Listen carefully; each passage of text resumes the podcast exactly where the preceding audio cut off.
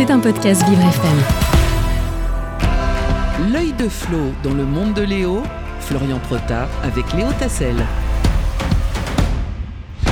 Florian qui s'intéresse au projet du nouveau porte-avions annoncé euh, ce week-end par le ministre des Armées euh, Sébastien Lecornu. Sa fabrication est prévue entre fin 2025 et début 2026. Il doit remplacer le porte-avions Charles de Gaulle. Une nouvelle loi de programmation militaire est même présentée aujourd'hui au Conseil des ministres. Bonjour Florian. Bonjour Léo, bonjour à tous.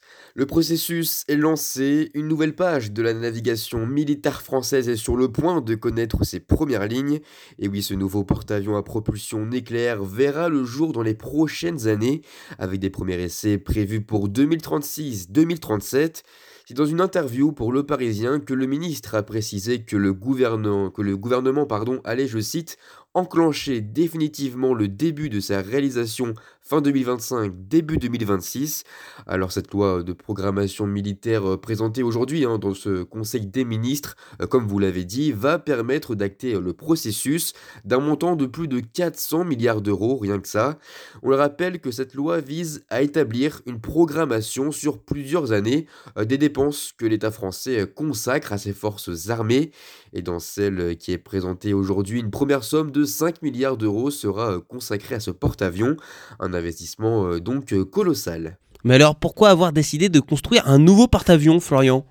Alors le ministre des Armées a revendiqué sa nécessité en rappelant, je cite, que seuls deux pays au monde savent construire et mettre en œuvre des porte-avions nucléaires, les Américains et nous, et qu'il était en quelque sorte utile d'en posséder dans un environnement mondial marqué par la guerre en Ukraine et par beaucoup de tensions internationales.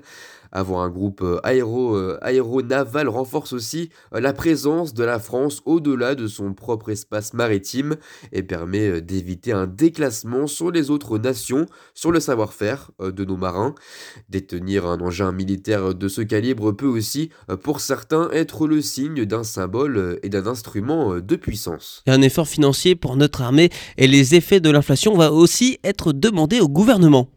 Et oui Léo, alors qu'il est déjà euh, en pleine tourmente hein, avec les manifestations contre la nouvelle réforme des retraites, le président mais aussi la première ministre Elisabeth Borne euh, doivent présenter prochainement au Parlement une demande de dépenses supplémentaires de 1,5 milliard d'euros pour cette année pour, je cite, amortir les effets de l'inflation mais aussi accélérer la réparation de nos armées. C'est en tout cas euh, la demande hein, de Sébastien Lecornu. Elisabeth Borne, quant à elle, avait dans les discussions euh, pour cette loi de programmation militaire, euh, plaidé pour repousser le plus gros de l'effort budgétaire après 2027.